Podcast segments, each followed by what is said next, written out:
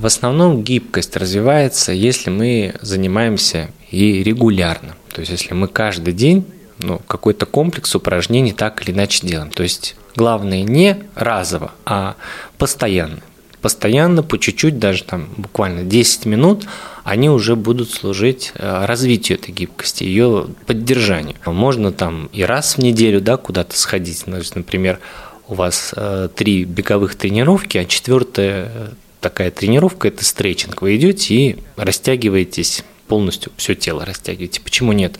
Но при этом на тренировках тоже должны быть включены упражнения на гибкость.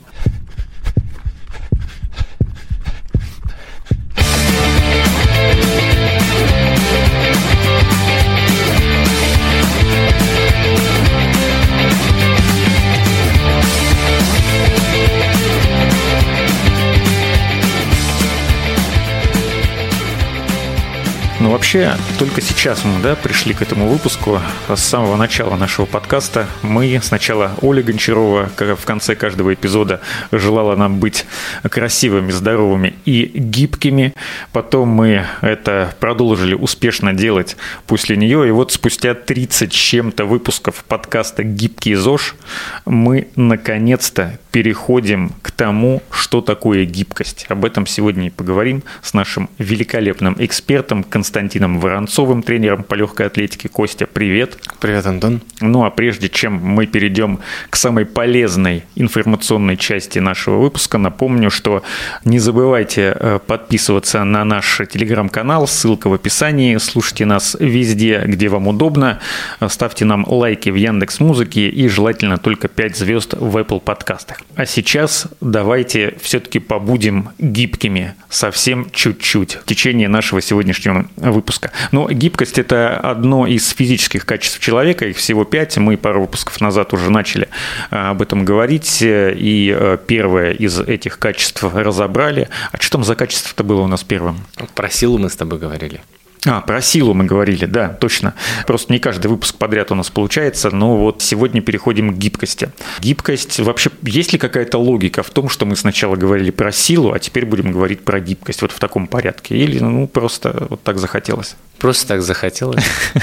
Ну, сила, понятно, она важна всем спортсменам э, для того, чтобы быстро бегать, для того, чтобы поднимать тяжести, э, ну, для того, чтобы быть выносливым, в конце концов, хотя выносливость – это еще одно качество отдельное, совершенно про него мы будем говорить в другой раз. Кому нужна гибкость? Да практически всем. У нас ведь, видишь, как и подкаст даже называется «Гибкий ЗОЖ». Ну, у нас гибкость есть в переносном смысле, но с другой стороны и, тоже важно. И в переносном, и в прямом. Даже если человек не спортсмен, ну, плевать ему на спорт, он просто ходит по улице, на работу, в магазин, не знаю, куда-нибудь еще. А насколько важна для него гибкость? Что это вообще такое? Гибкость – это вообще способность выполнять физические упражнения или физические движения с определенной амплитудой. С чем больше амплитуды, тем лучше. Соответственно, если есть человек, который вообще не занимается спортом и далек от спорта, и просто любуется на художественную гимнастику, на то же, ему тоже необходимо быть гибким. Для чего? Для того, чтобы, ну, просто даже где-то на улице, чтобы, если он подвернул ногу, то это чтобы не было так больно. Потому что если сустав у него гибкий, мышцы связки все в порядке, то тогда он не получит травму. Гибкость – это способность выполнять физические упражнения с определенной амплитудой. Что это за амплитуда? Потому что ну, понятие амплитуда мы из физики знаем. В чем это выражается, если исходить именно из гибкости, из выполнения каких-то упражнений? Есть так называемая пассивная гибкость и активная гибкость. Активная гибкость – это когда мы выполняем движение за счет своих мышц, ну, грубо говоря, у нас есть как некая перекладина, вот если просто измерить свой уровень гибкости, подойти к шведской стенке и просто поднять ногу. До какой палочки удастся ногу а, поднять и зафиксировать. А пассивная будет гибкость, когда мы руками, например, поможем уже эту ногу установить на нужную нам высоту. Вот это и есть амплитуда. Разница между ними, она чем меньше, тем лучше. Самые гибкие люди – это дети, потому что они молодые, у них э, все еще в порядке и с организмом, и с мышцами, э, и с сухожилиями и так далее. Вот. Но уже в детстве при этом насколько я знаю, поправь меня, если я ошибаюсь, э, начинается регресс гибкости. И вот для того, чтобы этот регресс наступал как можно медленнее, он будет наступать, это неизбежно. Что нужно для этого делать? Заниматься, упражняться регулярно, и чем чаще, тем лучше. И не важно, да, какими именно видами, какие упражнения делать, или это тоже важно? А, нет, есть методика, можем попозже поговорить про нее, методика развития гибкости. Но в целом, если регулярно выполнять упражнения, то гибкость будет сохраняться достаточно долгое время. И что касается, например, отличия э, от того же бега, неоднократно говорил, обязательно восстанавливайте, сделайте паузы отдыха и все такое то над гибкостью можно работать ну, практически регулярно. То есть ну, там 2-3 раза в день вполне себе. Каким образом? Э, вот после каждой пробежки наиболее дисциплинированные спортсмены делают растяжку. Это же тоже упражнение, да. связанное с гибкостью. Да, конечно. У нас э, так или иначе, мы будем говорить про все пять качеств, мы так или иначе должны заниматься каждым качеством. И у нас, э, я на прошлом подкасте говорил, что мы можем выделять день для того, чтобы позаниматься силой, но опять же там присутствует бег. Опять же, мы немного добавляем в этот э, день выносливости. У нас на каждой тренировке обязательно должны быть включены упражнения на гибкость. Потому что если мы там 3-4 раза занимаемся в неделю и выполняем эти упражнения, то мы эту гибкость ну, можем не развивать, но по крайней мере, поддерживать на высоком уровне долгое время. Виды спорта, какие можно для примера сказать, где гибкость наиболее важна? Это, наверное, спортивная гимнастика, художественная гимнастика, а, фигурное катание, которое мы тоже упоминали в выпуске про силу, ну так, вскользь. Там еще и скорость, как выяснилось. В общем, фигурное катание – это прям кладезь необходимых физических качеств человека. Наверное, один из самых сложных видов спорта. Не в обиду будет сказано представителям других видов, э, других дисциплин.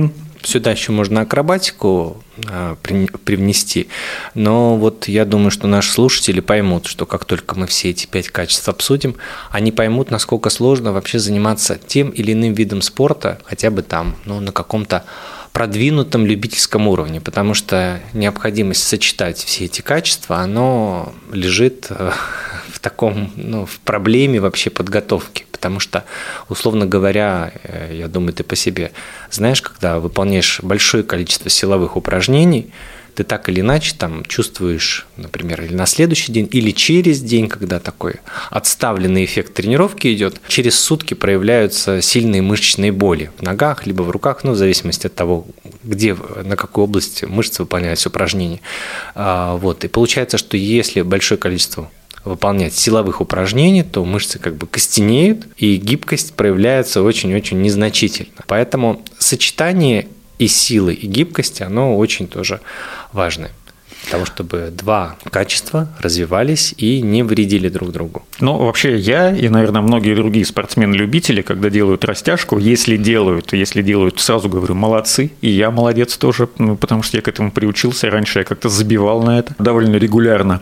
Делают растяжку для того, чтобы мышцы потом меньше болели после того, как вот этот отложенный эффект усталости наступит на следующий день или через день. И не думают о том, что вот мы при этом э, худо-бедно, но развиваем гибкость своих мышц. Но это же, получается, все взаимосвязано?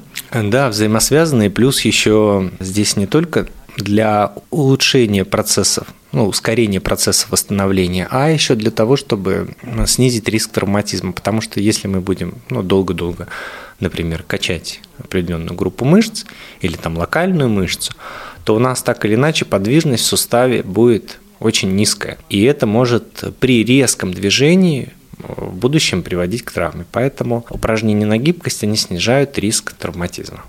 Причем не только при занятиях спортом, но и вот, как ты уже упоминал, ну, мало ли, на ровном месте бывает можно и ногу подвернуть, а то и сломать. А да. А если человек гибкий, то риск травматизма будет ниже. Да, в повседневной жизни, к примеру, вы играете с ребенком, там, не знаю, вышли, лето, хорошая погода, вышли мяч попинать, и вдруг резко там где-то просто быстрое движение выполнили, все, и раз где-то что-то, даже ту же спину некоторые могут потянуть. Вот. Или там чайник закипел, потянулся резко за ним, и все, и оп. Или в магазине травма. набрал много, поднял пакет, и все, и спину прихватил. И спину прихватил. Ну, мы с тобой уже вот так незаметно перешли к основным задачам воспитания гибкости, к чему все это дело сводится. Каким образом воспитывать, да, тренировать гибкость можно своего тела, своих мышц, если, ну, необходимость, как мы уже выяснили, в этом есть, потому что э, чем старше мы становимся, тем мы становимся менее гибкими, и это не очень хорошо.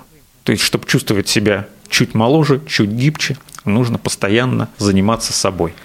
Ну вот среди, ну, регулярно, скажем так. Среди средств а, выделяют общеподготовительные и специально подготовительные. Общеподготовительные, как судя из названия, они служат для того, чтобы просто человек был всесторонне во всех суставах достаточно гибкий, то есть чтобы не нарушалось естественное положение рук, ног, голени с поясницы. И есть специально подготовительные, это те упражнения, которые применимы к конкретному виду спорта. Подготовительные, как мы уже с тобой сказали, они выполняются на каждой тренировке во время выполнения разминки, а специально подготовительные – это в зависимости от того, какой вид деятельности у спортсмена. Но это в основном для тех, кто, конечно, занимается уже длительное время, и у него там вид, где применяется эта гибкость. Так, например, э, если мы будем говорить о легкоатлетах, которые бегут барьеры, то там необходима высокая гибкость в тазобедренных суставах. Если мы будем говорить про метатели, метатели копья или диска, то тогда там важна гибкость в плечевом суставе. Соответственно, есть ряд упражнений специализированных, которые так или иначе помогают эту гибкость развивать и поддерживать ее на высоком уровне. Ну и среди там общеподготовительных можно выделить такие упражнения, как разные сгибания, разгибания, отведения, наклоны, повороты, то есть то, что мы должны выполнять в рамках разминки регулярно. Ну, это в рамках разминки, э, но есть же, например, такие занятия, которые называются стретчинг, да, там по растяжке, они полностью посвящены тому, что человек растягивает ну, все свое тело по очереди все мышцы. Вот, то есть, ну, здесь больше ничего, в принципе, больше ни на что оно не заточено, казалось бы. Вот, э, насколько необходимо и как часто э, нужно к вот таким растяжкам прибегать? Сколько должно это занимать, ну, в неделю, там, может, раз в день, там, сколько минут нужно посвящать этому? А, смотри, какая задача стоит. Вообще... Быть гибким как можно дольше. Вот основная задача, основная мне кажется. задача. Но э, штука в том, чтобы не разово это делать, да, как не раз в неделю, потому что от раза в неделю мало будет толку. В основном гибкость развивается, если мы занимаемся и регулярно. То есть, если мы каждый день ну, какой-то комплекс упражнений так или иначе делаем. То есть Главное не разово, а постоянно. Постоянно, по чуть-чуть, даже там буквально 10 минут, они уже будут служить э, развитию этой гибкости, ее поддержанию. Можно там и раз в неделю да, куда-то сходить. То есть, например, у вас э, три беговых тренировки, а четвертая э, такая тренировка – это стретчинг. Вы идете и растягиваетесь полностью все тело растягиваете. Почему нет?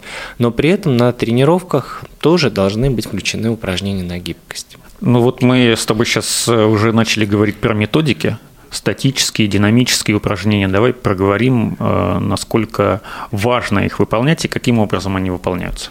Ну, обычно для бегунов-любителей это упражнения динамические, то есть те упражнения, которые выполняются с амплитудой, там, где есть размах движений. Главное здесь, э, чтобы количество таких повторений не было слишком маленьким. То есть это примерно 8, там, от 8 там, и выше повторений. Это если мы выполняем наклоны, то это не два наклона сделал и пошел домой, а это где-то наклонов там 8-10. Когда мы выполняем какие-либо движения, а, то они должны быть вот от 8 и больше раз.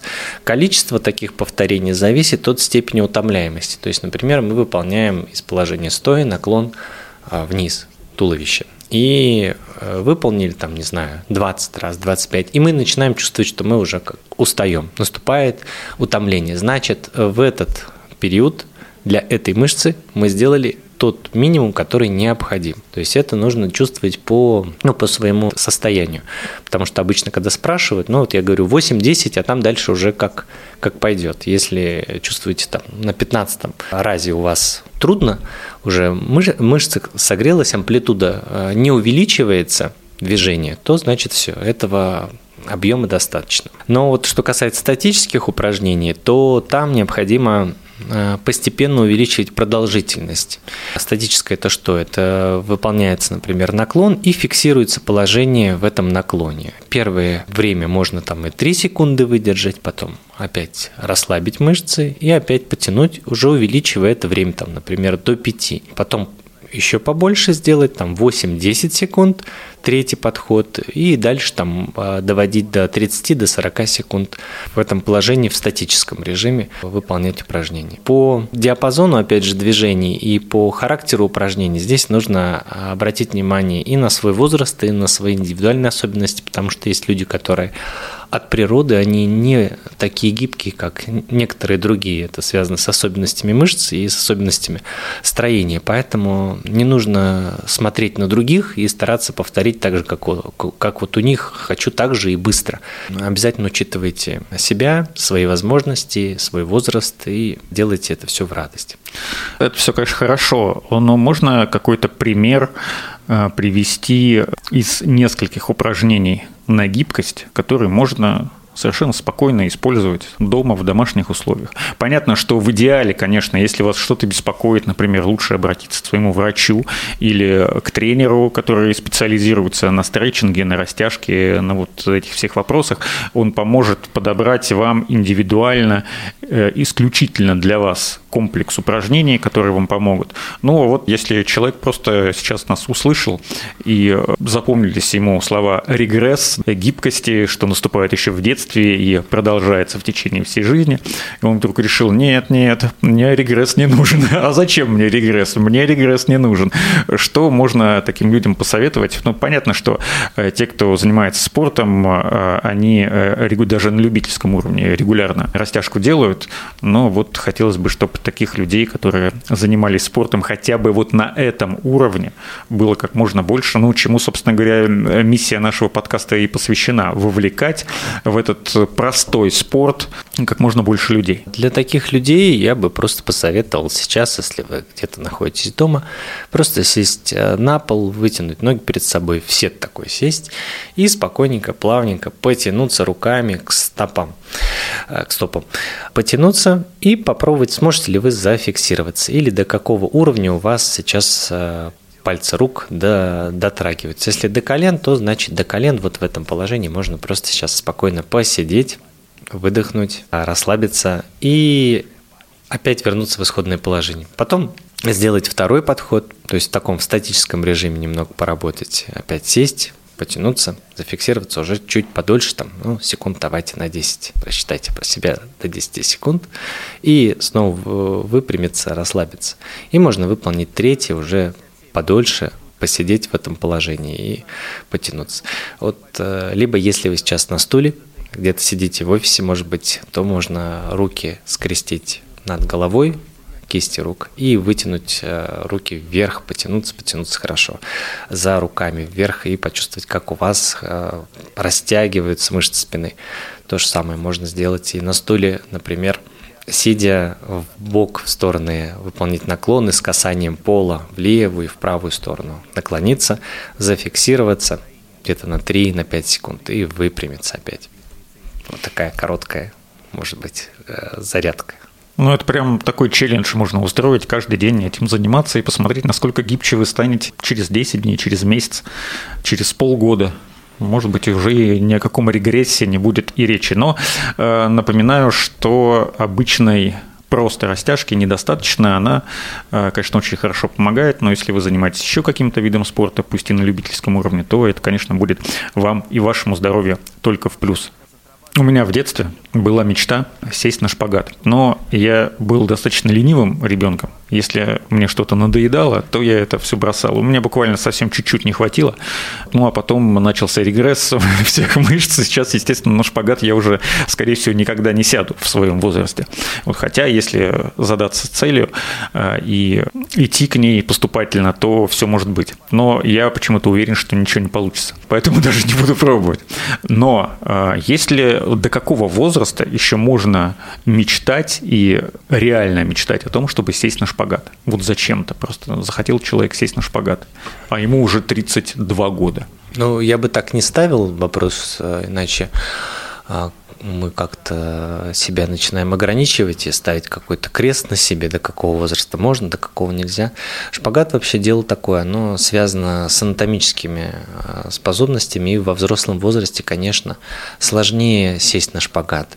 Но добиться определенной гибкости очень можно там в короткий период времени, каким способом. Есть определенная методика, сейчас о ней расскажу, благодаря которой можно существенно увеличить буквально уже за 10 дней свою гибкость. Что нужно для этого делать? Для этого нужно хотя бы раз-два в день заниматься гибкостью.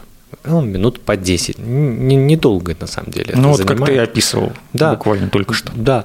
А, заниматься утром, например, перед работой и вечером после работы, особенно если у нас э, какая-то сидячая работа, мышцы костенеть начинают, поэтому организм сам по себе костенеть начинает, поэтому вечером.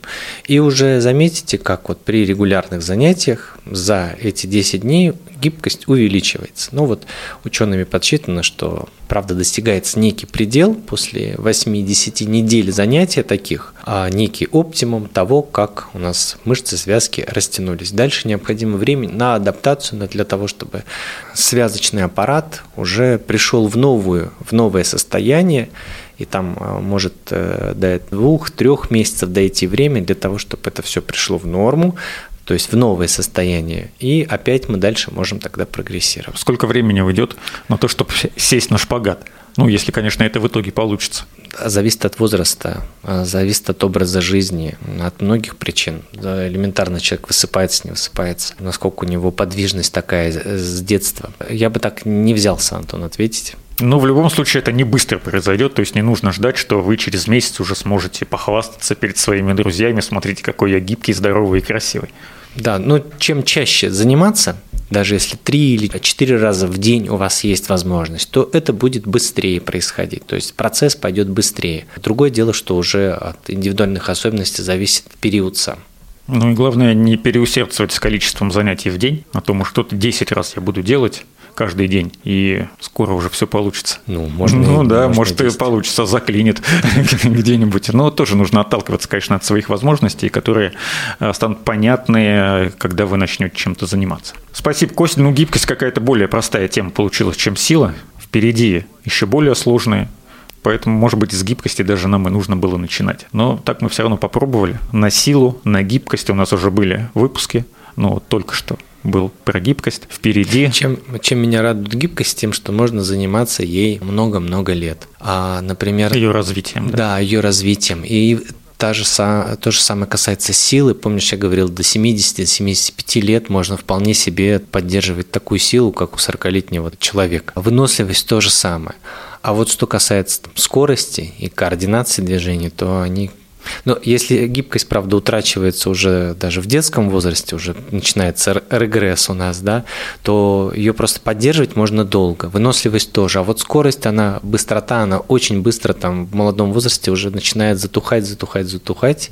Но если поддерживать, конечно, можно до 40-45 вполне себе быть быстрым. А потом уже все махнуть рукой и перестать этим заниматься. Быть медленным просто. Быть медленным. Спасибо Смириться. большое. Да, Костя, спасибо большое. Костя Воронцов, тренер по легкой атлетике. Антон Антон Это подкаст «Гибкий ЗОЖ». Подписывайтесь на наш телеграм-канал, ссылка в описании. Не забывайте ставить лайки в Яндекс Музыке и желательно только 5 звезд в Apple подкастах. До встречи в следующих выпусках. Пока.